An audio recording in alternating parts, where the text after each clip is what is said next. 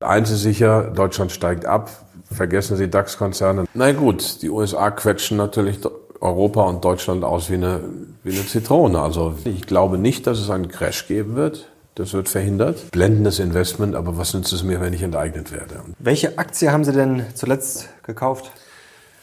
Ähm, wir haben tatsächlich als Jan Böhmermann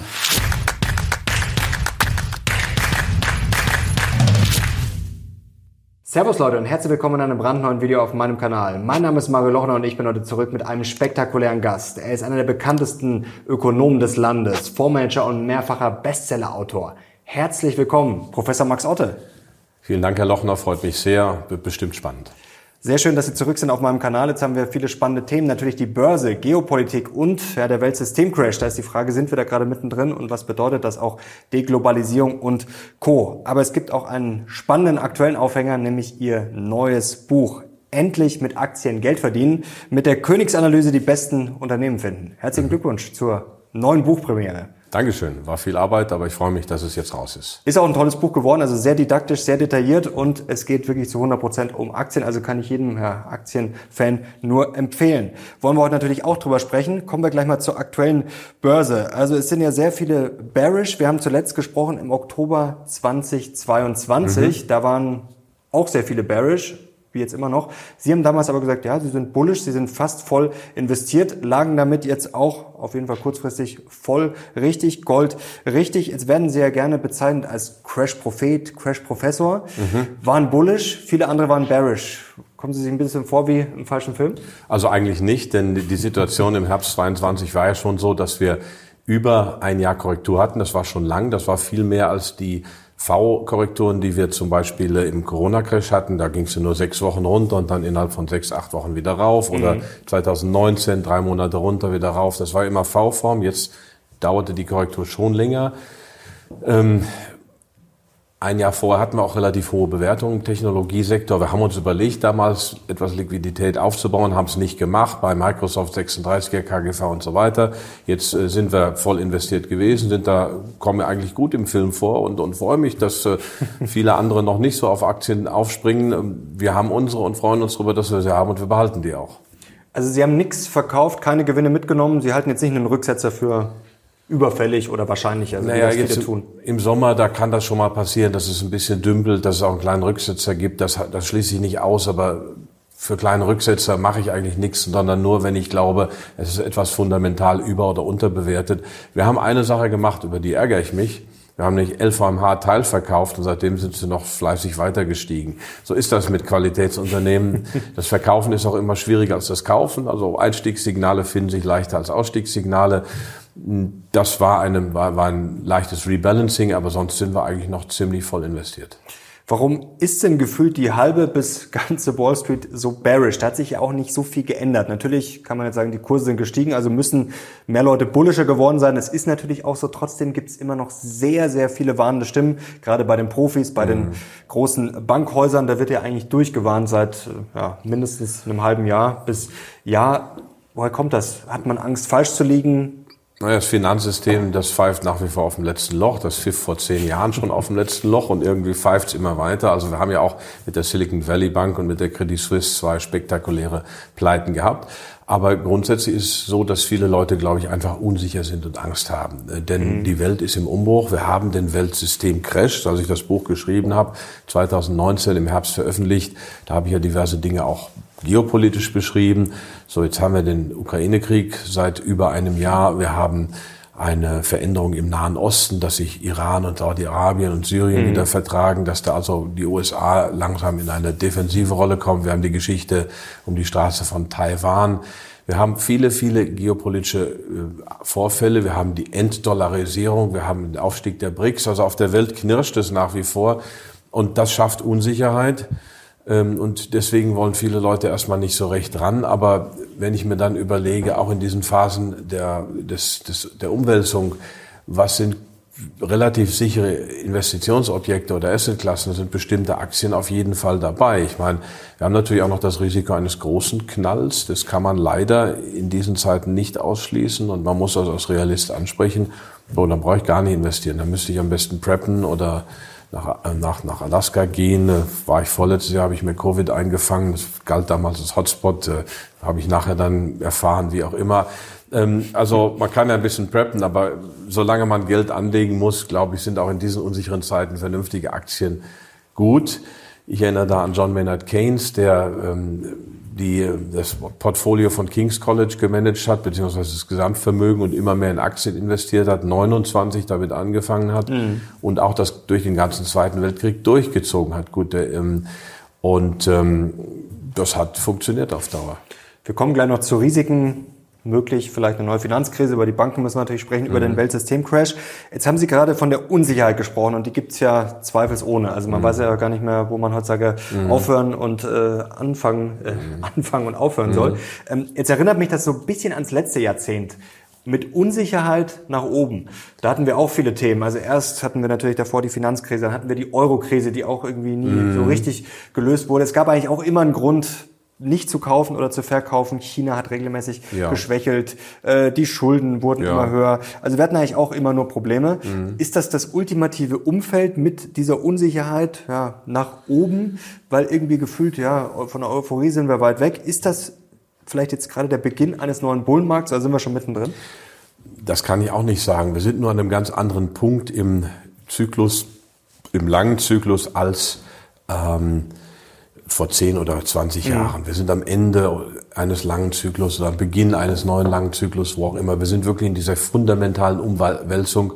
Und ähm, Ray Dalio hat das ja sehr gut beschrieben, was ich drei Jahre zuvor in Weltsystemcrash geschrieben habe. Also er hat im Prinzip die Daten oder viele Daten nachgeliefert. Aber wenn Sie beiden Bücher übereinander legen, da ist sehr, sehr viel an ähnlichen Gedankengängen drin. Also wir sind in diesem 80-jährigen 80 Zyklus, in dem sich die Architektur, die politökonomische Architektur, die strategische Architektur der Welt ändert. Die USA sind relativ stark im Absteigen, China ist im Aufsteigen. Sowas kann friedlich ablaufen, aber wir haben jetzt schon einen Krieg, das ist der Ukraine-Krieg, der auch diese Komponente hat. Manche auch respektable Politikanalysten haben ihn auch als Stellvertreterkrieg der NATO gegen Russland bezeichnet, via Ukraine, ähm, wie auch immer. Es verschiebt sich sehr viel. Das heißt, wir sind nicht mehr in der Lage der Finanzmärkte wie jetzt nach der Eurokrise oder so, wo wir immer mehr repariert haben. Jetzt kommt dieser Umbruch irgendwann. Die Frage, man, man schaut dann durch so eine Singularität durch oder schauen Sie durch ein schwarzes Loch durch, können Sie auch nicht, weil das Licht geschluckt wird. Also was kommt nach diesem Umbruch? Mhm. Können wir nicht wirklich sagen, weil es tatsächlich massive Diskontinuitäten sind. Ob es dann das Bargeld noch geben wird in großer Form, habe ich auch mal ein Büchlein drüber geschrieben, rettet unser Bargeld, kommt übrigens dieses Jahr auch dann in überarbeiteter Form raus. Äh, Ob es dann viel Bargeld noch geben wird, ist die Frage. Ähm, wie unser Wirtschaftssystem aussehen wird, ist die Frage. Die Zentralbanken arbeiten am Green New Deal und wollen da in die Planwirtschaft einsteigen.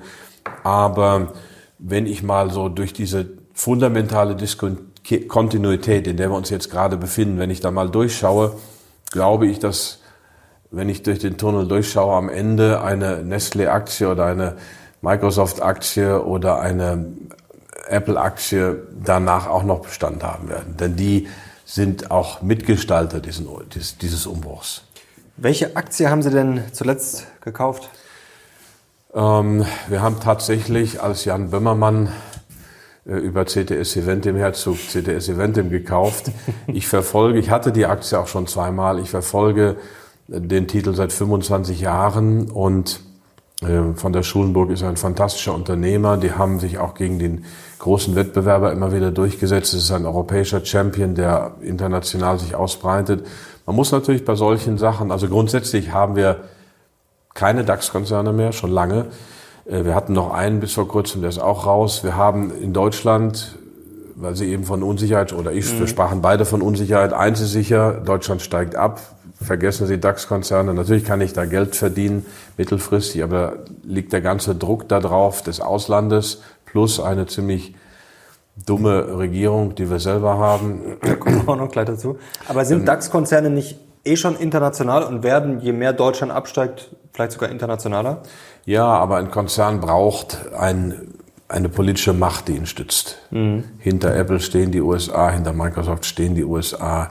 Ähm, Hinter Sanofi steht Frankreich, hinter der Londoner Börse steht England. Das hat die deutsche Börse gemerkt, als sie unter Seifert äh, aus geschäftlich logischen Gründen versucht hat, das zu übernehmen, habe ich sofort gesagt, niemals werden die Engländer ihre Börse aus der Hand geben. Also dieses Geschehen ist viel mehr politisiert, auch seit eh her, als wir Deutschen das glauben. Und wenn sie nicht von ihrem Land getragen und gestützt werden, dann haben sie im internationalen Wettbewerb schlechte Karten. Sie brauchen immer mal ein bisschen Hilfe und Rückenwind.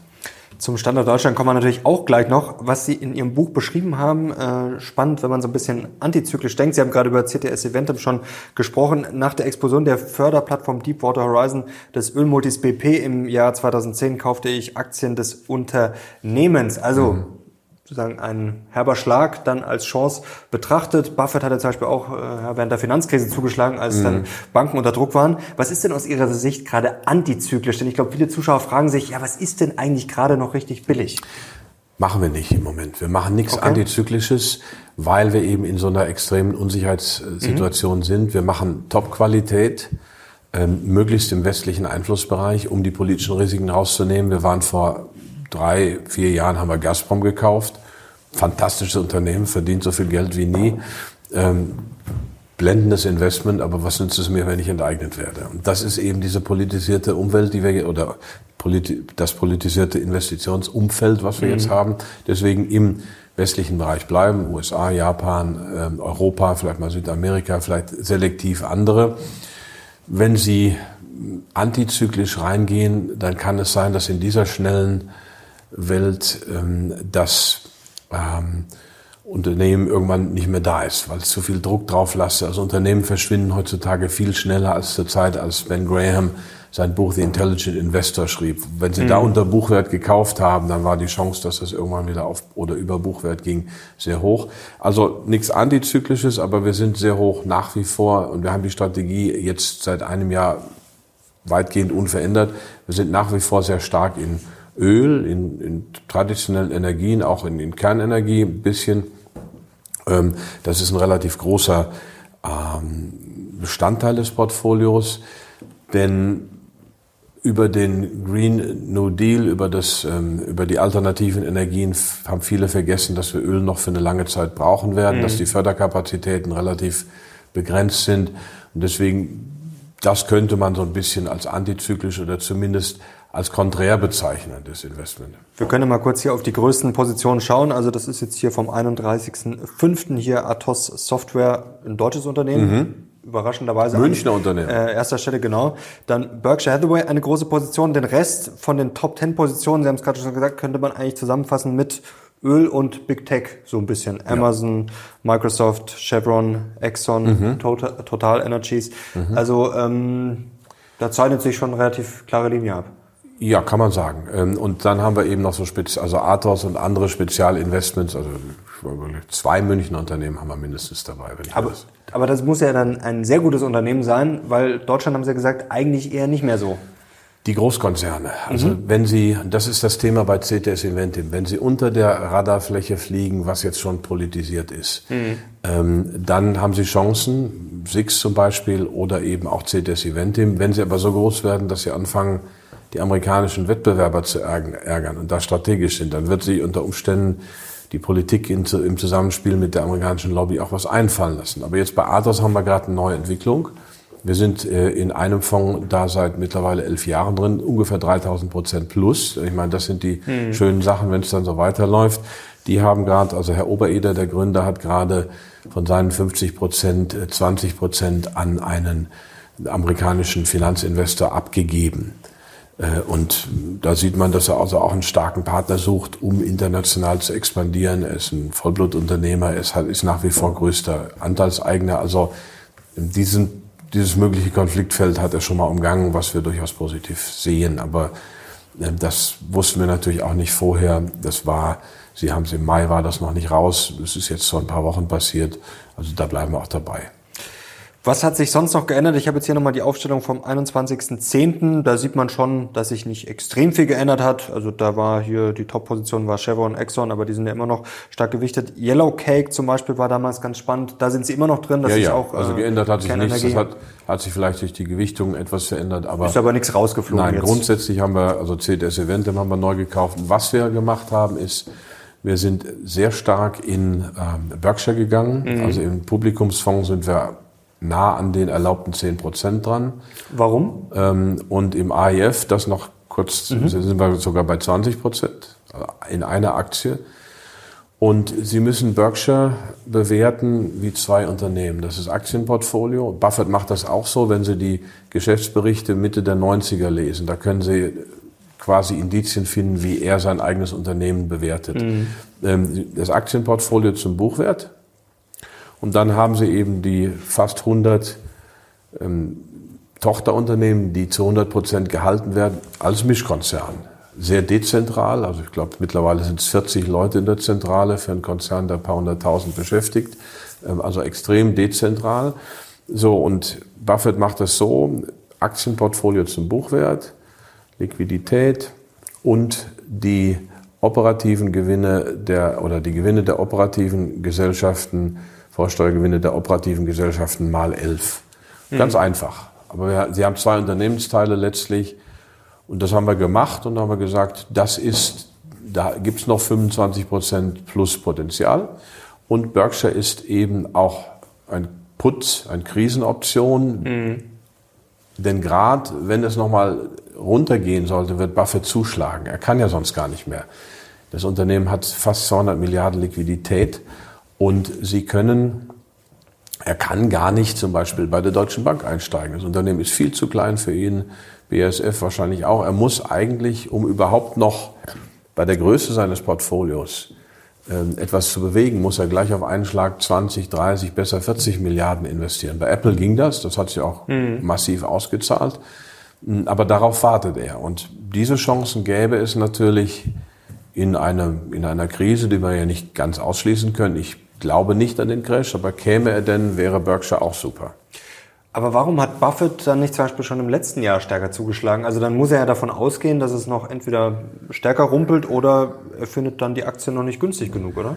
Ja, also er wird ja auch älter und er ist nicht, er wird vorsichtig, er war immer vorsichtig, aber sagen wir mal so, 3,94, habt jetzt ein bisschen die... Er wird älter, ist gut, ey.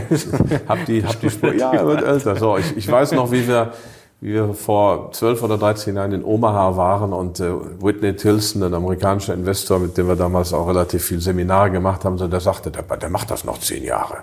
Und der macht das auch zehn Jahre noch gut. Und das war vor 12, 13 Jahren. Mm, und da haben wir überlegt, habe gesagt, ja, eigentlich hat er recht und so. Aber er ist natürlich, er geht auf die 100 zu. Also ähm, er hat natürlich nicht mehr diese, ähm, diesen Biss, diese Aggressivität, ähm, sondern die Vorsicht ist schon äh, dominierend, aber das ist kein Fehler, das ist kein Fehler. Ich meine, irgendwann wird er zuschlagen. Jetzt haben Sie ja, glaube ich, letztes Jahr sagen wieder mehr das Ruder übernommen, weil sie komplett. vielleicht komplett, weil sie vielleicht mit der Performance auch nicht so zufrieden waren. Wenn man sich das mal langfristig anschaut gegen DAX, das ist jetzt hier der PE mhm. Global Value, S&P, MSCI mhm. World, also da ist schon Luft nach oben, oder? Mhm. Also es muss muss besser werden.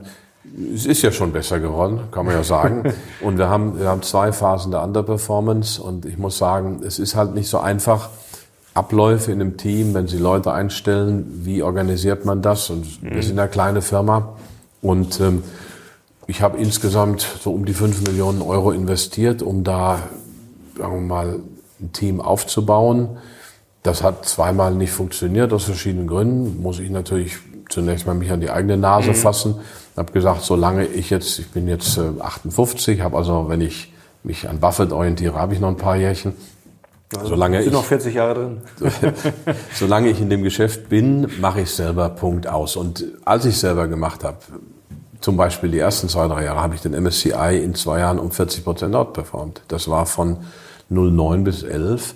Der, der MSCI hat sich ja schon fantastisch erholt, aber ich war nochmal 40 Prozent besser und da möchte ich wieder hin. Und jetzt, der Start jetzt, letzten acht, neun, zehn Monate war schon ganz gut. Also so darf es weitergehen.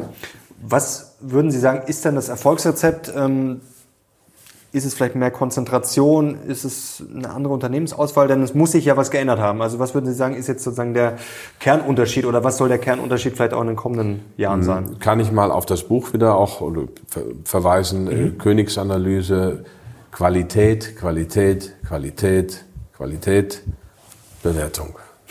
Also die Bewertung ist natürlich auch nicht unwichtig, aber sie kommt an dritter, an vierter Stelle. Mhm. Ähm, ganz wichtig Qualität.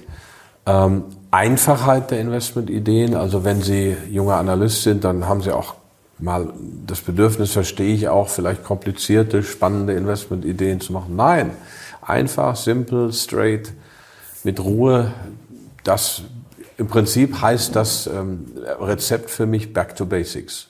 Das haben Sie im Buch schön beschrieben, da haben Sie auch Buffett zitiert nach dem Motto, wenn Sie ein Investment nicht für mich anspringt oder anschreit, ähm, dann ist es vielleicht nicht das Richtige. Also wenn man eigentlich schon nachrechnen muss und wenn es kompliziert wird, wie Sie es gerade schon gesagt haben, ist es vielleicht nicht äh, unbedingt das Richtige. Und hier haben Sie die Investorenlogik auch nochmal schön aufgegriffen im Buch. Also erst erster Grad ähm, falsch, also eine Aktie steigt, deswegen ist sie gut. Gut, das kennen wir alle. Mhm. Dann lässt man sich natürlich schnell verführen. Dann die äh, zweiter Grad äh, Zahlen und Bewertungen sehen angemessen oder gut aus. Also das haben Sie auch gerade gesagt, die Bewertung ist nicht mehr ganz so wichtig. Dritter Grad, und das ist ja das Spannende, ja, was sind die Treiber von Erlösen und Kosten? Ähm, waren Sie, waren Sie, also das war jetzt sehr schnell. Ich weiß nicht, ob alle das so schnell verfolgt haben. Also erster Grad. Und das sind 80 Prozent, 90 Prozent aller Anleger. Aktie steigt, Aktie gut. Aktie genau. fällt, Aktie schlecht.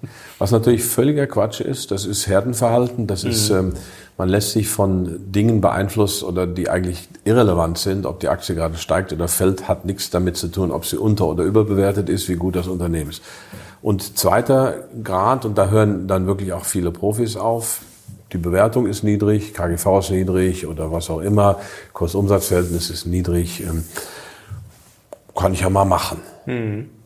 Kann man machen, ist auch vielleicht besser als Investorenlogik ersten Grades, aber auch das ist keine wirkliche Logik. Denn jetzt sind wir beim dritten Grad. Warum ist das KGV niedrig? Weil die Zukunftsaussichten schlecht sind oder sind die Gewinne gerade überhöht? Sie hatten zum Beispiel äh, vor 12, 13, 14 Jahren mal Salzgitter oder schon ja 15, 16 Jahren. Die hatten mhm. dann, die waren so gestiegen und hatten trotzdem KGV von 5 oder 6. Ja, da waren halt in der Stahlbranche die Preise durch die Decke gegangen, da hatten die ein, zwei gute Jahre und die KGVs waren trotzdem nicht so hoch. Und dann in dieser hochzyklischen Branche krachen die Gewinne wieder ein. Und auf einmal fällt die Aktie und die KGVs steigen trotzdem. Also ähm, da muss man dann schon reinschauen und in die Treiber rein. Das ist die Investorenlogik dritten Grades. Was sind denn dann die langfristigen Treiber, wo Sie jetzt sagen, auf 5, 10, 15 Jahre, was sind so Trends, wo Sie sagen, das treibt die Gewinne? Mhm. Deswegen investiere ich jetzt in mhm. Microsoft, in... Mhm. Das, das sieht man ja ganz Alphabet, gut auch an der Fondsaufstellung. Das mhm. sieht man ja ganz gut an der Fondsaufstellung. Also Big Tech wird unser Leben weiter bestimmen. Ich meine, auch da gibt's dann Überlegungen, was verändert sich. Aber nehmen wir an, Microsoft ist auch ganz gut im Cloud-Bereich, ähm, Amazon ist ganz gut da, Alphabet hat eben auch YouTube dabei und mhm. nicht nur Google und hat auch andere Dinge. Äh, das sind Sachen, die uns auch die nächsten zehn Jahre äh, unsere, unsere Umwelt bestimmen werden. Das hat übrigens Jeremy Grantham, der englische Vermögensverwalter, schon vor sieben, acht Jahren gesagt. Äh, Tech is the new consumer. Technologiewerte sind die neuen Konsumgüterwerte, mhm. also Werte, die einfach in unserer Lebensrealität da sind. Das ist das eine. Das andere ist äh, in dem hochgewichteten Energiesektor, dass der ganze Sektor eben unterschätzt wird. Wir brauchen nach wie vor die konventionellen, da wurde nicht allzu viel investiert. Das ist jetzt keine Sache, die vielleicht 20 Jahre geht, aber da ist der Horizont mindestens fünf Jahre und drunter würden wir es auch ungern machen. Das sind so ein paar grundlegende Trends. Und da muss man sich natürlich unternehmensindividuell anschauen. Wie geht das weiter bei Alphabet? YouTube wächst weiter, Trend mhm. zum Bewegtbild ist ungebrochen, ähm, Monopol bei der Suchanfrage ist mehr oder weniger ungebrochen. Dann, dann geht man schon tiefer. Das wären auch Teile dann der Königsanalyse. Stichwort Königsanalyse. Da werden wir nach dem Interview gleich noch ein kurzes Spezial machen. Link dazu findet ihr unten in der Videobeschreibung. Da werden wir mal ganz tief reingehen mhm. und das äh, uns mal didaktisch anschauen. Da freue ich mich schon sehr drauf. Ganz kurz, bevor wir vielleicht mal zu ein paar Gefahren kommen. Eine Chance, die vielleicht manche auch als Gefahr sehen, das Stichwort künstliche Intelligenz. Mhm. Wie sehen Sie das? Also erstmal grundsätzlich wird das ein Treiber sein. Es gibt ja sehr viele tolle Prognosen. Ähm, da muss man ja äh, aufpassen heutzutage, da kommen ja alle gleich ums Eck und rechnen irgendwas aus, wie viel das den S&P nach oben katapultieren wird und das Bruttoinlandsprodukt weltweit und Co. Ähm, wie erfolgreich wird das wirklich und macht Ihnen das vielleicht auch schon Angst? Stichwort Dotcom-Bubble. Könnte das äh, so ein richtig gefährlicher Hype werden? Ja, da wir nicht in Hypes investieren, macht es mir keine Angst. Könnte sein, man versucht immer Hypes zu pushen. Ich weiß noch, wie ich vor 2003 war, das von der Metallgesellschaft eingeladen wurde. Da damals war es Kajo Neukirchen, der Sanierer damals war spezieller Typ und ich war relativ frisch Professor in Worms gewesen, sollte einen Vortrag über Nanotechnologie halten. Also es wurden immer, werden immer mal wieder Dinge gehypt. Aber die KI ist im Moment in der Phase der Hyperbeschleunigung, da müsste man ganz tief einsteigen. Ich habe auch mir vieles angeschaut mhm. von Mo Gavdat oder von, von anderen die da äh, bei Jordan Peterson, ähm, wie auch immer, es gibt im Moment viele Videos dazu von wirklich von Koryphäen. Ähm, da tut sich brutal was. Wir gehen natürlich nicht in die kleinen KI-Unternehmen, aber wenn Sie unsere Top-Investments, äh, Microsoft und Alphabet sehen, die sind natürlich ganz vorne dabei. Ähm, also von daher sind wir mit bei dieser Welle dabei. Ob dann die KI einen Einfluss auf den Aktienmarkt insgesamt hat, das ist sei dahingestellt. Es kann ja auch sein, dass einige Unternehmen, die sich der KI bedienen, dann wahnsinnig schnell vorangehen und andere zurückfallen. Da muss man bei den Richtigen dabei sein. Gut, bei Öl und Gas ist jetzt nicht so wichtig wahrscheinlich, wie viel KI man hat. Da kommt es darauf an, ob ich das Öl im Boden habe. Aber ich glaube, diese Kombination ähm, Big Tech, die natürlich an der KI-Front vorne sind und Ressourcen ist gar keine schlechte Kombination für die nächste Phase. Insgesamt müsste man natürlich sich auch philosophisch über KI Gedanken machen. Wollte ich gerade sagen, Sie sind ja ein kritischer Geist. Also Sie sehen wahrscheinlich auch die Gefahren, oder? Also ja. macht Ihnen das Sorge oder sehen Sie doch dann eher die Chance? Ähm, 2015 habe ich an einem Sammelband mitgeschrieben, der von Schirmacher damals herausgegeben wurde. Das war ein Who's Who, da war Döpfner dabei, da war Sigmar Gabriel, äh, Martin Schulz, Juli C., Shoshana Zuboff, Sascha Lobo. Aber wir haben alle da zusammen schön einträchtig geschrieben und das hieß technologischer Totalitarismus. Ich komme nochmal drauf zurück, weil mhm. das bei Demokraten und Republikanern, äh, bei Demokraten in den USA und, und Sozialdemokraten in Europa ein Thema war vor acht, mhm. neun Jahren. Ist es nicht mehr, weil die KI so mächtig ist, weil die Technologiekonzerne so mächtig sind, dass die Politik sich schon fast nicht mehr dran traut. Also die Tatsache, dass KI ähm, uns überflügelt, die ist real. Also ChatGPT, muss ich gleich, habe ich kleine Anekdote. Ähm, ChatGPT hat jetzt, was weiß ich, ein IQ von 80, 90, aber das geht natürlich so, das dauert nicht mehr lange, dann haben die uns. Aber ich habe Nutzen Sie das auch? Ich habe vor drei Wochen ChatGPT, nee, ich habe mal jetzt ein Experiment gemacht. Ich habe ChatGPT gefragt, was ist das beste Investment? Also ganz banal. Und da kam zurück, das hängt von der Marktlage ab und fragen Sie Ihren Berater, kann ich nicht. Aber äh, ziehen Sie mal in Betracht ETFs, Fonds, Aktien und das sind also da kam noch nichts raus. Noch sind wir da nicht arbeitslos. ähm, dass KI uns übernimmt, dass wir in der Phase sind, wo vielleicht sich die Menschheit, ab, Menschheit abschafft, ist nicht ausgeschlossen. Und ähm, ich habe gerade drei Szenarien ähm, von Harari gesehen. Mhm. Ähm, also das Terminator-Szenario ist unwahrscheinlich, dass da irgendwelche Terminatoren rummarschieren und Jagd auf die Menschen machen. Das ist viel zu, viel zu ähm, plump. Aber auch das Matrix-Szenario ist unwahrscheinlich. Also, dass wir an irgendwelche Apparate angeschlossen werden und mhm. ähm, die KI so uns manipuliert. Die größte Gefahr besteht darin, dass Spracherkennung mittlerweile so gut ist und auch Sprachgenerierung. Sie und ich oder auch Gesellschaften verhandeln ihre Verträge über Sprache. Sie machen Wissenschaft über Sprache, sie haben Religion über Sprache, sie führen Kriege, sie bauen Armeen, sie bauen Organisationen. Sprache ist unser Betriebssystem. Mhm. Und wenn jetzt eine super smarte KI die Sprache versteht, sich einnistet, kann sie uns über die vielen Schnittstellen, die wir jetzt mittlerweile zur IT-Welt haben, sei das ähm, YouTube, sei das ähm, Callcenter, was auch immer, kann diese KI irgendwann anfangen, uns zu manipulieren. Und wir merken es gar nicht. Das ist die Gefahr. Mhm. Also das wäre fast schon mal eine eigene Sendung. Jetzt äh, haben wir, glaube ich, schon spannende Anreize gesetzt. Jetzt wollen wir wieder zurück zur Börse kommen und mal über die Gefahren sprechen, nicht nur über die möglichen Gefahren der KI. Und zwar gibt es ja ein paar ja, hässliche Schlagworte. Die mhm. Rezession. Mhm. Jetzt ist natürlich immer die Frage, wo? In den USA, bei uns, mhm. in Europa, sagen ja viele wahrscheinlicher. Ähm, ja. Wie schätzen Sie die wirtschaftliche Lage gerade ein? Also in den USA zeigt sich die Wirtschaft ja sehr robust. Bei mhm. uns ist es schon eher so ein bisschen äh, schwieriger. Na gut, die USA quetschen natürlich Europa und Deutschland aus wie eine, wie eine Zitrone. Also wir zahlen, sie profitieren. Und das wie, ist, wie konkret? Ja, zum Beispiel, also ganz banal Nord Stream. Ähm, das Ding explodiert, wenn wir mal gar nicht tiefer in die Ursachenspekulation äh, mhm. einsteigen. Das Ding explodiert oder es wird explodiert. Und äh, wir sind abgeschnitten von billigem Gas und kaufen teures, umweltunfreundliches amerikanisches Fracking-Gas. Ganz einfaches Beispiel, aber es geht über Technologie weiter. Das ist wir haben uns aber ja auch selber abgeschnitten in gewisser Weise. Also freiwillig von russischem Gas zum Beispiel. Wieso? Ja, weil durch die Sanktionen. Ne, aber die wären gekippt. Es waren ja gerade zwei Wochen vorher gab es große ähm, Demonstrationen auch in Deutschland schon an der Endterminal von Nord Stream 2, dass man die öffnen möge mhm. und so. Also das war schon eine Panikreaktion von irgendjemandem, weil die Sanktionen wahrscheinlich gekippt wären. Ich war natürlich auch ein Befürworter, die Sanktionen aufzuheben, wie auch immer. Das war schon politisch in der Luft. Und da hat sich irgendjemand gedacht, machen wir mal klaren Tisch, damit da jetzt keine Diskussion mehr entsteht. Wie auch immer.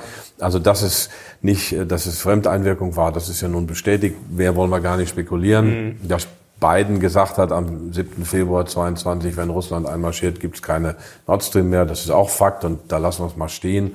Ähm, aber das ist jetzt so ein Beispiel. Aber Sie können ja weitergehen. Ähm, der Krieg fängt an, wir steigen aus einem deutsch-französischen Flugzeugprojekt aus und kaufen die Dinger überteuert in den USA. Also wir werden wirklich ausgequetscht für diesen Krieg. Die äh, Polen geben Waffen an die Ukraine und lassen sich das aber über die EU wieder bezahlen. Wer ist der größte Nettozahler der EU? Also wir haben da ganz klare Transfermechanismen installiert, wie deutsches Vermögen eingesetzt wird. Man kann das ja wollen.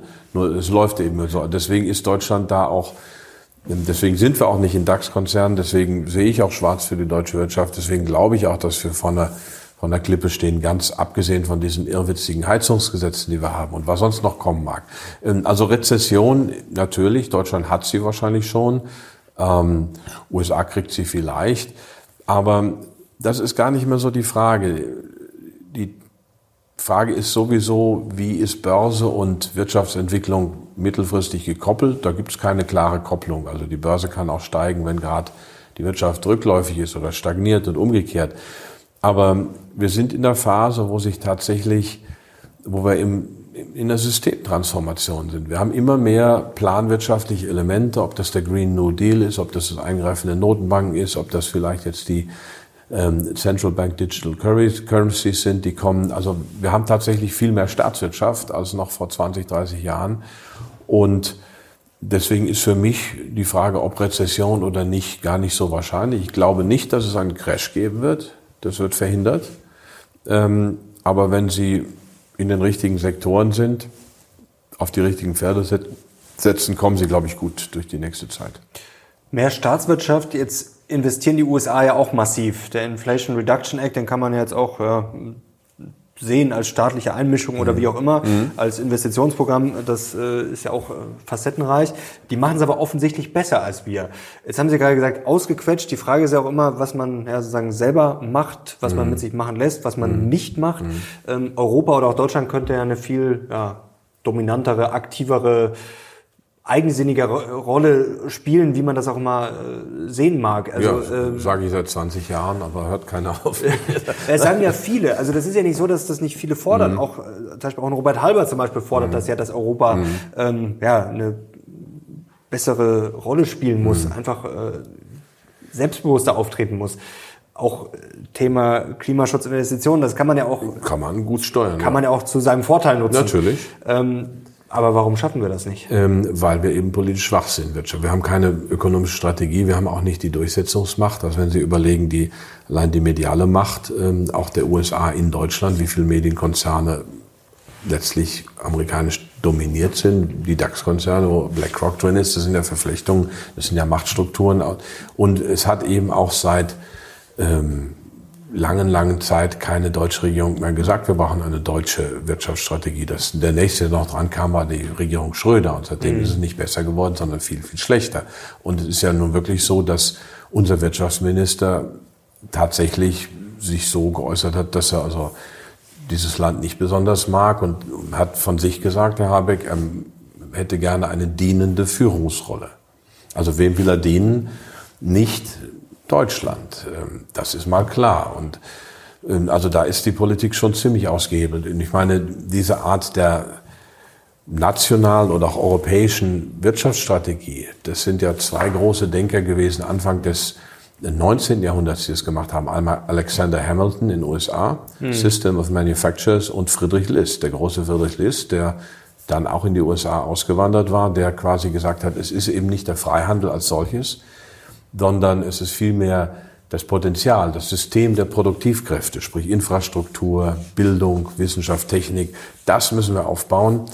Und da ist was dran. Aber da gibt es seit vielen, vielen Jahren keine wirklichen Überlegungen. Deutschland nimmt da auch seine Rolle nicht mehr wahr. Im Gegenteil, wir haben einen massiven Ausverkauf bei den DAX-Konzernen gehabt. Ob das Pharma ist, die sind nach Frankreich gewandert.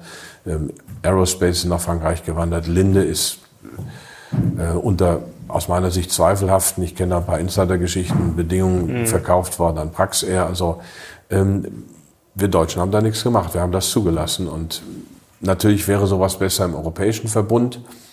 Ähm, und die EU versucht das stellenweise, aber man muss konstatieren, Europa, es ist nicht besser geworden mit einer europäischen Wirtschaftsstrategie. In den letzten zehn Jahren ist es schlechter geworden. Das haben Sie gerade schon angerissen, Heizungsvorschriften, Sanierungen von Immobilien und Co. Ist das eigentlich noch klassisches Privateigentum, wenn ich jetzt Immobilienbesitzer bin? Auch da, eine Immobilie ist kein Haus mit Mauern und Fenstern und irgendwelchen Einrichtungen. Eine Immobilie, und so habe ich es immer erklärt, früher auch in meinen Vorträgen, weil viele sagen, bei der Immobilie, das ist meins, da habe ich mhm. was. Nein, bei der Immobilie haben Sie genauso einen Besitzanspruch wie bei einer Aktie. Da ist auch wenig, genauso wenig real oder nicht real. Sie können die sehen, klar, Sie können das Haus sehen, aber eine Immobilie ist ein Bündel von Rechten und Pflichten. Sie haben das Recht drin zu wohnen, Sie haben das Recht, es zu vermieten, Sie haben das Recht, es zu verändern und so weiter. Sie haben das Pflicht, Ihre Gebühren zu bezahlen, Ihre Steuern zu bezahlen, die Auflagen zu erfüllen. Und das ist eine Frage der politischen Gestaltung des Rechtssystems. Und mittlerweile ist natürlich der Eingriff in das Privateigentum brutal, massiv und es ist natürlich auch wieder eine, ähm, eine dieser staatswirtschaftlichen Maßnahmen, die ich ja im Rahmen der Staatswirtschaft auch sehe, ähm, wenn, wenn man da eingreift. Es findet da eine massive Enteignung statt. Erstmal müssen wir neue Heizungen einbauen. Das kann auf Dauer, wir haben also 300, 400 Millionen, äh, Milliarden, vielleicht auch mehr. Aber andererseits werden sich das viele nicht leisten können und dann ihre Immobilie verkaufen wollen. Das trifft dann natürlich gerade ältere Leute, wo die Immobilie vielleicht äh, der einzige Vermögensgegenstand ist, also trifft dann die Falschen. Das drückt die Preise oder die Preise steigen nicht mehr mit der Inflation. Also das ist ja der zweite, der Sekundäreffekt, mhm. der auch auf das Vermögen vieler schlagen wird, dann können finanzstarke Investoren können sich bedienen. Also findet eine massive Umverteilung statt und in der Tat ist natürlich diese Art, also ich bin ein großer Freund der sozialen Marktwirtschaft und im Grundgesetz steht Eigentum verpflichtet. Sein Gebrauch soll zugleich dem Wohle der Allgemeinheit dienen. Das war die deutsche Auffassung von Eigentum. Ja, es ist meins, aber es verpflichtet auch. Die angelsächsische Auffassung ist anders. Es ist meins, meins, meins und keep off. So, wenn man dann sieht, wie die Dinge eingezäunt werden und so weiter. Aber mittlerweile ist natürlich, ähm, hat die Belastung des Privateigentums ähm, für mich jedes vernünftige Maß gesprengt. Also ähm, das ist natürlich nicht mehr akzeptabel, aber sie ziehen es durch. Und bei Immobilien, das haben Sie auch im Buch, ich glaube sogar ziemlich am Anfang beschrieben, da sind Sie jetzt gerade in Deutschland äh, eher nicht so bullisch, also dann lieber Aktien. Absolut. Ich meine, wenn Sie mal überlegen, wenn Sie im Big Tech-Bereich sind, haben Sie eine sehr starke Lobby dahinter sich. Die großen mhm. Fondsgesellschaften sind drin und die Unternehmen selber sind sehr stark. Also da haben Sie politischen Rückenwind, da sind Sie gut abgesichert, politisch abgesichert. Äh, während Sie als Immobilienbesitzer sind Sie eben diesen Dingen ausgeliefert, eben nicht nur der Heizungsgeschichte, sondern dann steigen wieder die kommunalen Gebühren, da wird da noch was erhoben. Dann, was ja auch schon in der Flüchtlingskrise passiert ist, werden Wohnungen mal eben beschlagnahmt, um Flüchtlinge unterzubringen. Kann alles passieren. Also wir sind sehr weit weg von Respekt von, für Privateigentum, vor allem bei der Mittelschicht. Und das ist natürlich sehr bedenklich. Jetzt haben wir über Herrn Habeck gerade schon kurz gesprochen. Was würden Sie denn jetzt konkret angehen? Vielleicht mal ein bisschen ja, revolutionär. Wie würden wir denn den Wirtschaftsstandort nach vorne bringen? Also es gäbe ja theoretisch viele Möglichkeiten. Wir können sagen, wir besteuern Arbeit gar nicht mehr, nur noch Vermögen. Mhm. Oder wir führen bedingungsloses Grundeinkommen ein. Wir machen gar keinen Klimaschutz mehr, sondern finanzieren zum Beispiel anderen Ländern wie Indien und China, die viel raushauen, finanzieren das denen und machen lieber selber gar nichts. Also es gibt ja theoretisch sehr viele mhm. Möglichkeiten. Was würden Sie denn machen, um zu sagen, so, so bringen wir jetzt äh, Deutschland, Sie sprechen ja hier auch im Buch von der alten Bundesrepublik, wo die DAX-Titel noch sicherer waren. Mhm. Wie bringen wir denn die deutsche Wirtschaft nach vorne? Ich bin da sehr pessimistisch, weil ich glaube, dass wir im Endspiel sind. Aber wenn, ich meine, ich bin ja eigentlich aus der Politik raus und so richtig war ich nie drin, ähm, ich würde natürlich versuchen, Planungskapazitäten zu schaffen, auch wirklich eine nationale Strategie oder auch eine europäische Strategie zu schaffen, vor allem in Partnerschaft mit den, mit den äh, Franzosen. Ich würde aufpassen, dass diese ganzen Deals, die wirklich unser Land schwer belasten, aufhören. Ähm, das geht hin bis zum Technologietransfer, wo auch vieles, gerade von den Fraunhofer Gesellschaften, fließt sofort Richtung US Private Equity. Da muss man staatlicherseits dagegenhalten. Ähm, das wird das Know-how anderweitig verwertet. Also dass wir das im Land behalten. Mhm. Ich würde auch mich sehr darum bemühen, die Energieversorgung aus Russland wieder zu eröffnen und sicherzustellen. Denn als Deutschland in dieser verwundbaren Lage müssen wir eigentlich von allen Seiten Energie bekommen und nicht eine Seite komplett abschneiden. Also gibt, gäbe ganz viele, viele Punkte, wo man anfangen würde. Aber es ist natürlich in der Tat, als Investor muss ich da eine etwas andere Brille aufsetzen, sagen, der Laden ist im Moment ziemlich verfahren und das Ding ist ziemlich ähm, hoffnungslos. Man könnte zum Beispiel Autokonzerne machen, die sind relativ billig. Gut, ist jetzt ein bisschen Daimler ist auch was gestiegen, ist ein gutes Unternehmen, die Dividende stimmt, die Gewinne stimmen im Moment. Könnte man alles machen, aber wer weiß, wie es da in fünf oder sechs Jahren aussieht. Deswegen da als Investor muss ich sagen, Finger weg. Ähm, ich konzentriere mich auf Sachen, die ich besser einschätzen kann. Mercedes-Benz hat ja bei ihrer, ich habe es mir nochmal ausgedruckt, äh, bei ihrer Königsanalyse auch nicht so gut abgeschnitten. Also das ist ja eher die Deutsche Bank zum Beispiel auch nicht. Also das können wir verraten. Das mm, ja. kann nicht mithalten mit zum Beispiel jetzt Microsoft oder Alphabet. Ähm, kommen wir ganz kurz mal zu den äh, Banken. Auf der einen Seite mögliche neue Finanzkrise und den Notenbanken. Mm. Jetzt haben wir gefühlt zuletzt fast gar nichts mehr gehört. Im März, April war das ja wirklich äh, ja, das Thema schlechthin. Mhm. Ähm, die Börse ist jetzt nicht eingebrochen, mhm. die Nervosität war groß. Mhm. Ist das für Sie gegessen oder wird das immer wieder hochkochen? Wie schätzen Sie das ein, das Thema mit den Banken und mit den mhm. immer noch steigenden Zinsen? Naja, ich habe im März, April ja dann gleich ein Video gemacht, als Silicon Valley Bank da in die Abwicklung ging, gesagt, ja, das rappelt jetzt ein bisschen, aber es ist sehr schnell gegessen, mhm. weil man es nicht zulassen wird. Also die, die ähm, planwirtschaftlichen Instrumente, die Instrumente zur Bankenrettung sind viel, viel weiter ausgebaut. Man wird immer versuchen, durch irgendwelche Rettungspakete das abzuwickeln. Selbst bei der Credit Suisse ging es ja dann relativ schnell. Von da ist das gegessen. Es ist nicht unbedingt gut fürs Wirtschaftssystem, aber wir befinden uns eben tatsächlich im Finanzsystem auch in so einer Transformation, die digitalen Währungen werden ja vorbereitet. Wie weit das dann umgesetzt wird, wie schnell und wie umfangreich wird sich zeigen. Aber ich kann mir nicht vorstellen, dass es ähm, Massenpleiten gibt im Banksystem. Ja, dann wird man, die Zinsen müssen steigen, das ist keine Frage, beziehungsweise sie müssen relativ hoch bleiben. Jetzt sind sie ein bisschen zurückgekommen. Ähm, da, da lässt sich wenig machen. Also sind Sie sozusagen im Camp von Jerome Powell. Also Sie gehen auch davon aus, dass er das durchzieht, dass er noch weiter oder er, die FED, noch weiter anziehen wird und die EZB auch. Ja, aber was dann im Zuge der, des Green New Deal und der digitalen Zentralbankwährung und so weiter kommen kann und wird, sind, dass wir, dass die Notenbanken eben sehr viel tiefer, und das machen sie ja schon seit 15 Jahren im Prinzip, aber immer mehr in, in die Wirtschaft eingreifen werden und es kann dann so weit kommen, dass wir individuelle Zinssätze vergeben, dass man sagt, okay, wer, wer Windräder baut oder irgendwelche grüne Energie macht, der kriegt halt niedrigere Zinssätze. Mhm. Wer sich einen Mercedes kauft, der muss höhere Zinssätze bezahlen. Das ist ja die Gefahr, der, damit ist die ganze klassische Ökonomie, wo man sagt, Zinsen steigen, Zinsen fallen, das ist dann alles hinfällig, weil es dann tatsächlich zu einem individuellen Preisgestaltungsspiel wird oder branchenbezogen oder wie auch immer. Und dann kann ich natürlich so eine Transformation managen. Aber das, ob wir das wollen, ich will es nicht, aber die Gefahr ist da.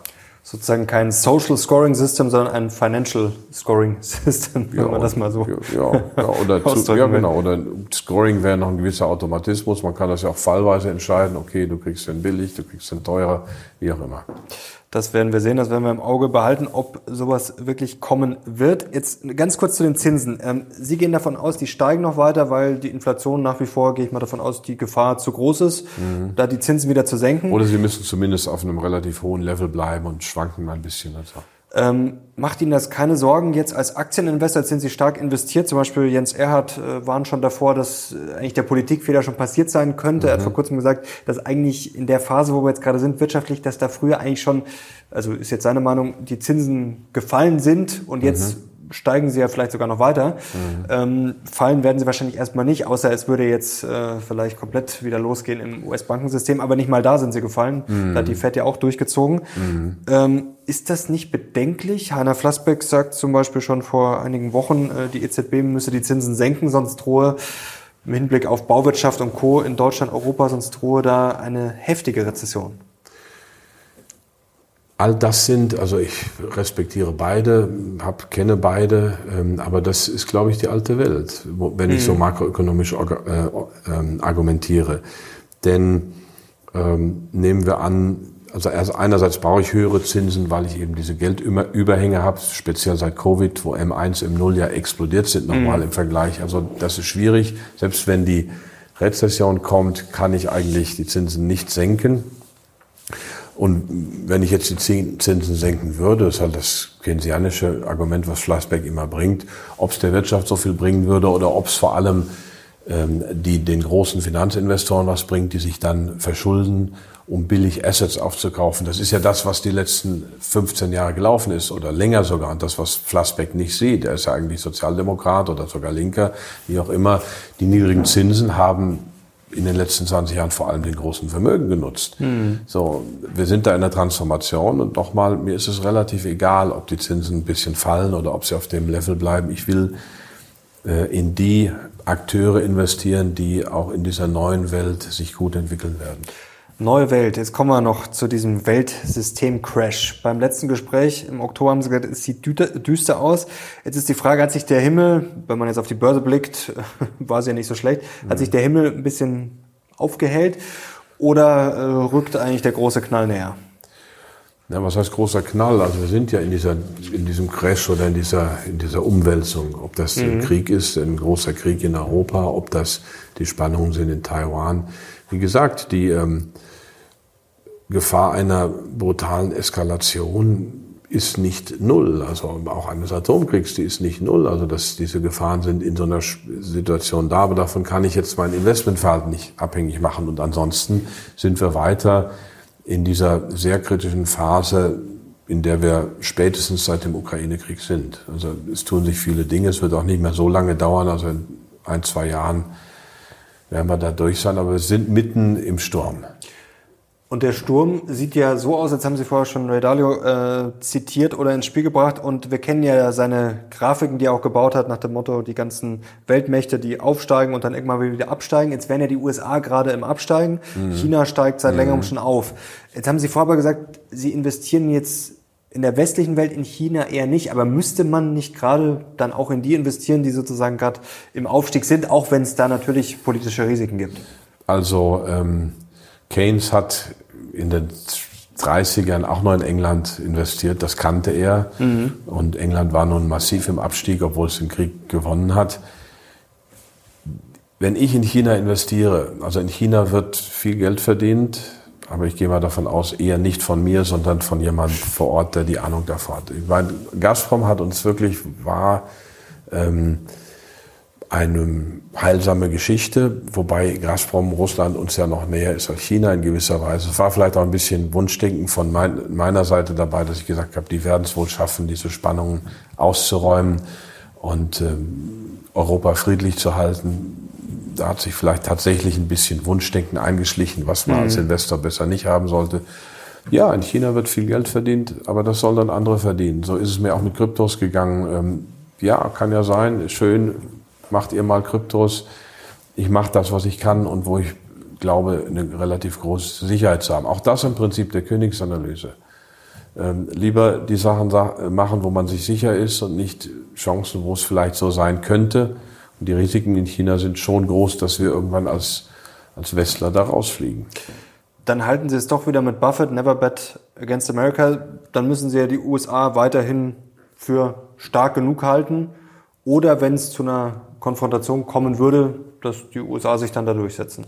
Ja, oder wenn wir in der Blockbildung sind, wenn es so heißt, die Welt geht in große Blöcke, dann ist man nur in einem dieser Blöcke investiert. Mhm. Aber es ist dann eben eine Rechtszone, so, und dann, wenn man dann aber in, auch in einer stagnierenden Wirtschaft halbwegs die Sektoren trifft, die sich weiterentwickeln. Eine stagnierende Wirtschaft ist ja auch immer ein Durchschnitt aus Unternehmen, die schrumpfen und welchen, die wachsen. So, wenn ich da halbwegs richtig liege, dann kann ich auch da gutes Geld verdienen mit größerer Sicherheit, als wenn ich jetzt in, in China investiere, wo es dann doch gefährlich werden könnte. Denn ich meine, das geht ja dann auch von den USA aus, äh, dass da Konflikte sind, dass man die Konfrontation sucht. Wenn Sie sich das überlegen, die Regierung Obama war noch sehr China-freundlich. Ich hatte vor kurzem John Mearsheimer bei mir zu einer Veranstaltung zu Gast, der, der amerikanische Politikwissenschaftler von Chicago, der hat das, das war mir vor Ort nicht so klar, aber es ist ja sonnenklar.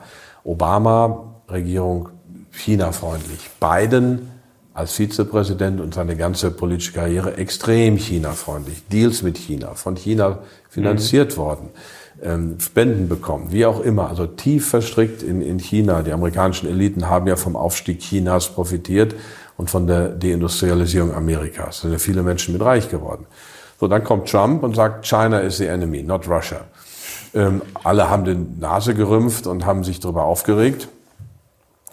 Dann Trump weg und jetzt die Regierung Biden ist noch viel konfrontativer zu China als die Regierung Trump. Also Biden hat sich um nicht um 360 Grad, wie Annalena Baerbock sagen würde, sondern er hat sich um 180 Grad gedreht, äh, macht eine diametral entgegengesetzte China-Politik zu der, die er unter Obama als Vizepräsident gemacht hat.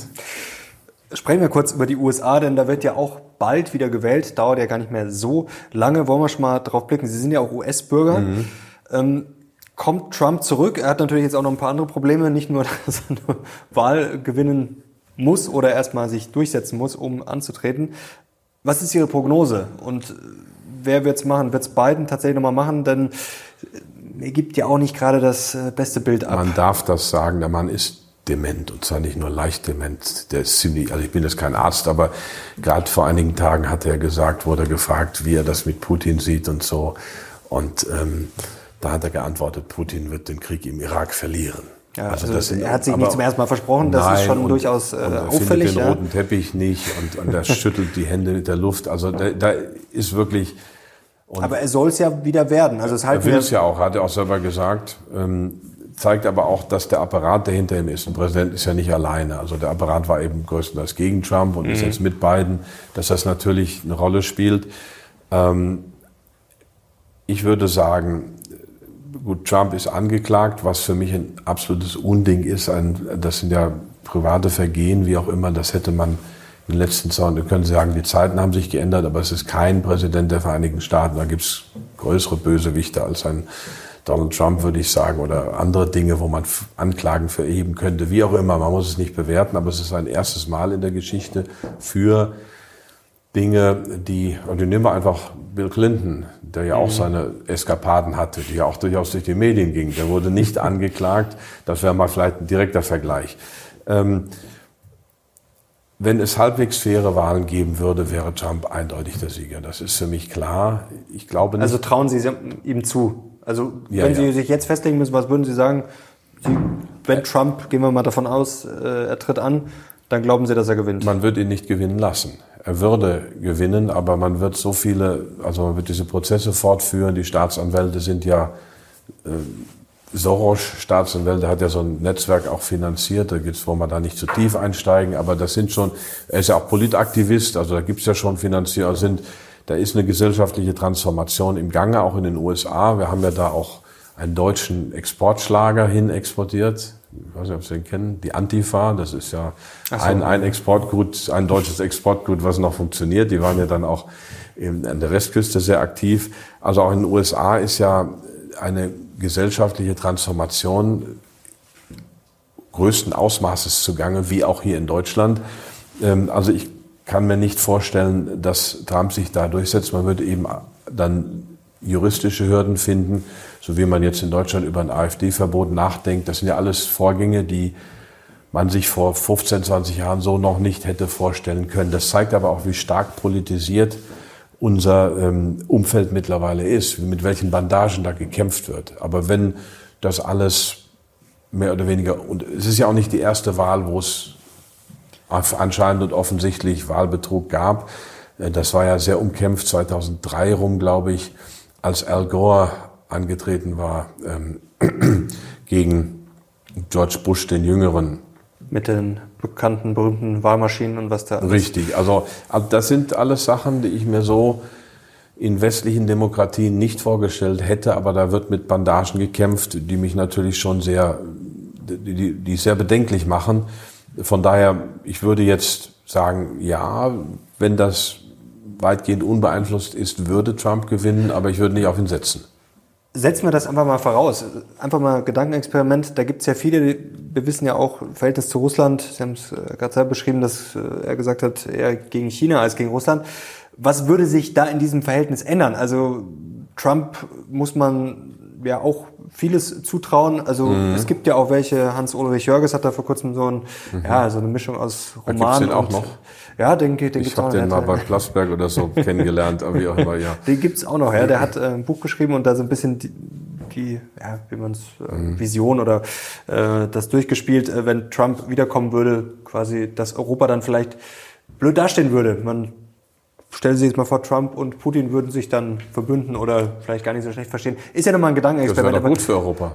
Wäre das gut? Das wäre äh, super für Europa. Okay. Wir brauchen Frieden in Europa. Also ähm, Trump hat, Trump ist ein Marketingmann. Er hat, man müsste diese Persönlichkeit ist sehr differenziert, ist Licht und Schatten. Ich finde die Kommentare, die Carlson Tucker zu ihm gemacht hat, eigentlich ganz gut.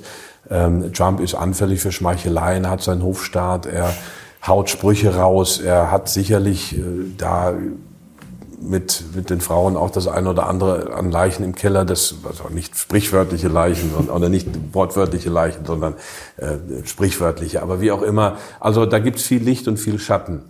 Aber wenn die Ukraine ist schon lange kein funktionierender Staat mehr, das ging 2014 los mit dem Maidan.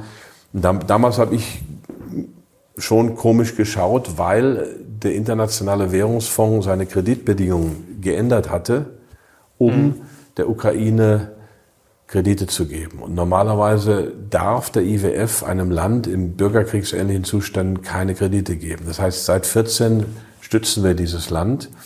Und wenn man morgen den Stecker ziehen würde, wäre der Krieg zu Ende. Die territorialen Realitäten würden wahrscheinlich eingefroren. Man könnte jetzt sagen, das darf man nicht. Man muss Putin bestrafen. Man, man überfällt kein Land. Wir müssen das zurückerobern, was ja die Linie vieler ist. Aber ähm, ich glaube schon, wenn Trump dran wäre, wäre morgen ähm, äh, oder sehr schnell würde da eine Verhandlungslösung gefunden. Die Verhandlungslösung gab es ja schon. Boris Johnson hat die ja torpediert im Nachhinein, nachdem die schon da war. Es gibt viele, die Interesse haben an einer Fortführung dieses Krieges. Aus deutscher Sicht, glaube ich, müssen wir, und das habe ich auch immer wieder öffentlich, aber jetzt sind wir in tiefen Themen, wo viele anderer Meinung sein werden, aber wir müssten eigentlich alles tun, um diesen, dieses schreckliche Blutvergießen morgen zu beenden. Von daher, und ich glaube tatsächlich, dass Trump das schaffen würde. Ähm, denn dazu muss man nur diese absurden Waffenlieferungen und, und Unterstützungszahlungen einstellen. Kommen wir nochmal zur Deglobalisierung. Äh, das sehen Sie ja ganz klar, diesen Trend Deglobalisierung und auch De-Dollarisierung. Mhm. Ähm, wie beeinflusst Sie das als Investor? Ja, ähm, wenn ich im westlichen Einflussbereich bleibe, habe ich eben nicht mehr die ganze Welt als meine Auster und als mein Spielfeld, sondern dann bleibe ich vor allem im westlichen Einflussbereich. Und das sind Dollar und Euro, vielleicht Yen. Ähm, von da habe ich mich da schon drauf eingerichtet. Hm, wir sind einfach in diesen Emerging Markets nicht genug vor Ort. Wir haben da auch keine Gestaltungsmacht dann mehr als Westen, so dass wir da den dortigen Investitionsbedingungen ausgeliefert sind. Also das heißt weise Selbstbeschränkung für mich. Mhm.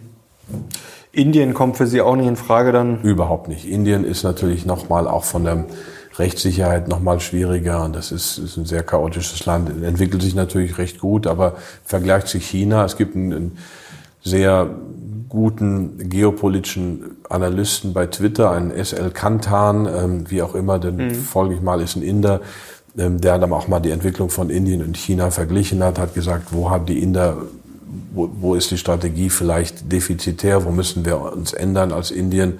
Aber natürlich ist es ein aufstrebender Markt und es sind da viele Milliardenvermögen geschaffen worden in den letzten 20, 30 Jahren. Nur, was nützt es mir? Die De-Dollarisierung, ist das, ähm, ja, wirklich, ist sie wirklich schon da oder wird das auch größer gemacht, denn die De-Dollarisierung, da wird schon auch seit 30, 40 Jahren drüber geschrieben. Da gibt es schon oft äh, oder gab es schon oft die Schlagzeilen. Also ist es für Sie wirklich Fakt und ist es für die USA auch gefährlich? Jetzt ist es Fakt. Und okay. ich meine, ich verfolge es ja auch seit 30 Jahren oder 40 Jahren und ich habe immer gesagt, also so sehe ich das nicht. Es war schon mal eine, als ich meine Probevorlesung an der Boston University hielt im April 1998 da habe ich tatsächlich einen äh, Vortrag über den Euro gehalten. Und da mhm. waren die Amerikaner sehr ängstlich oder sehr besorgt, ob der Euro nicht die neue Weltreservewährung wird. Also die Amerikaner haben schon diese imperiale Haltung, wir müssen Nummer eins sein, mhm. wir müssen uns durchsetzen. Da war die Sorge groß, dass der Euro wirklich große Teile der Weltreservenwährung einnimmt. Das, der Bestandteil des Euro wuchs dann ja auch an den Weltreserven. Da kam die Finanzkrise und seit einiger Zeit ist das deutlich rückläufig, weil Europa eben auch unter Druck ist.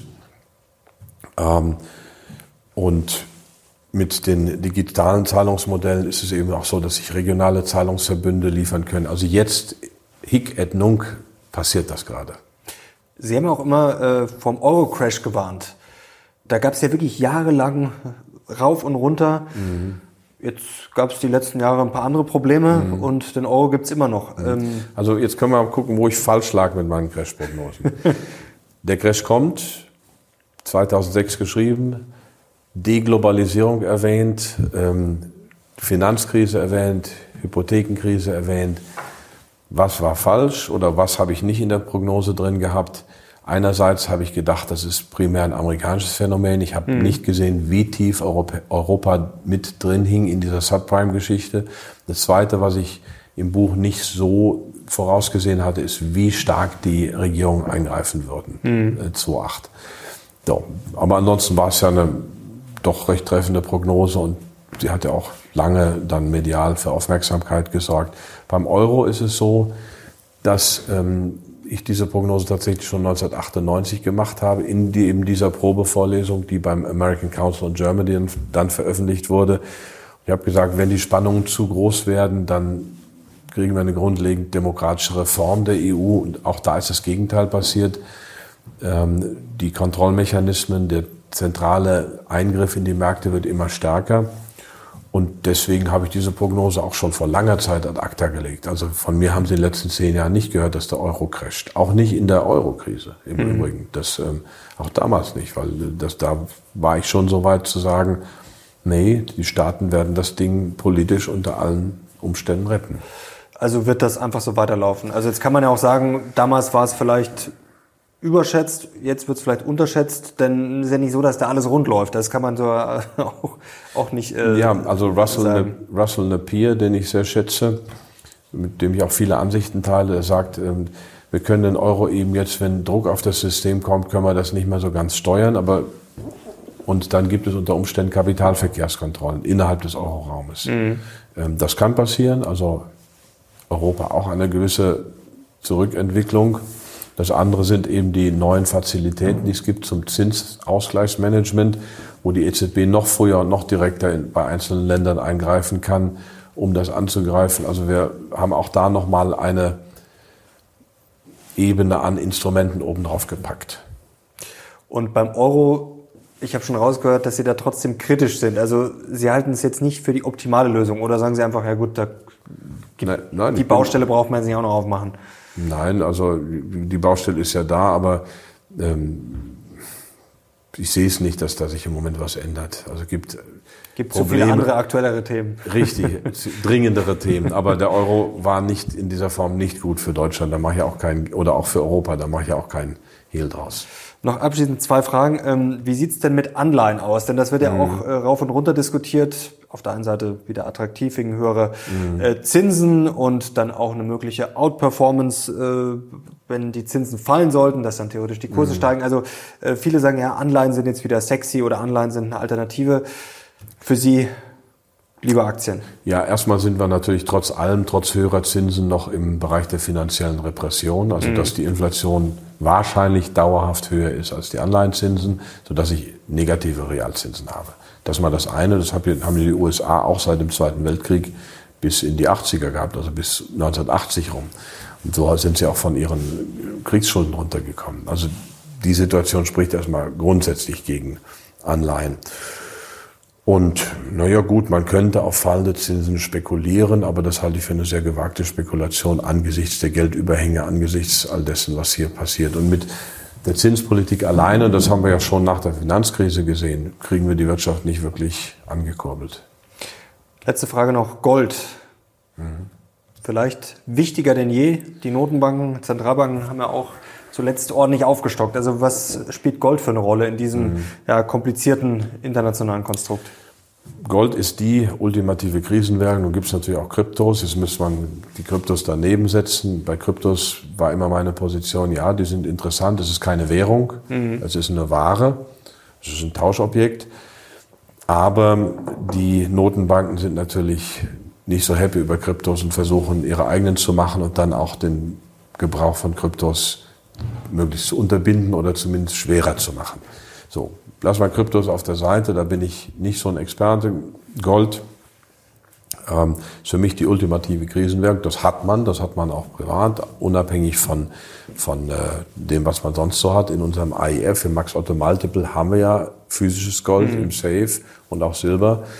Ähm, jetzt sind die Preise schon etwas gestiegen, aber da, da geht noch gut was. Also ich habe das vom Jahr mal gerechnet, also 30, 40 Prozent sind locker drin. Und da muss man schauen, wie die gesamtwirtschaftliche Lage ist. Und gerade in der echten Krise zeigt Gold natürlich seine, seinen Glanz. Es glänzt vielleicht nicht mehr so wie noch vor 20, 30, 40 Jahren, weil die Möglichkeiten der digitalen Überwachung mehr werden, sprich Gold als Zahlungsmittel mhm. wird auch weiter eingeschränkt. Das Ziel ist ja, uns immer weiter datenmäßig zu erfassen, aber noch führt kein Weg um Gold drumherum. Herr Otte, dann halten wir fest, die Welt ist im Umbruch, vielleicht auch ein bisschen aus den Fugen, aber Sie bleiben trotzdem bullisch. Und gelassen. Geht Und gelassen, das ist doch die richtige Einstellung. Herzlichen Dank, hat wie immer großen Spaß gemacht. Sehr gerne. Und danke euch fürs Zuschauen. Wenn es euch gefallen hat, gerne Daumen hoch und natürlich Kanal abonnieren, um nichts mehr zu verpassen. Und wir machen jetzt gleich noch kurz weiter und sprechen über die Königsanalyse. Wie gesagt, Link findet ihr unten in der Beschreibung. Danke Ihnen, danke euch. Wir sind jetzt raus. Bis zum nächsten Mal. Ciao.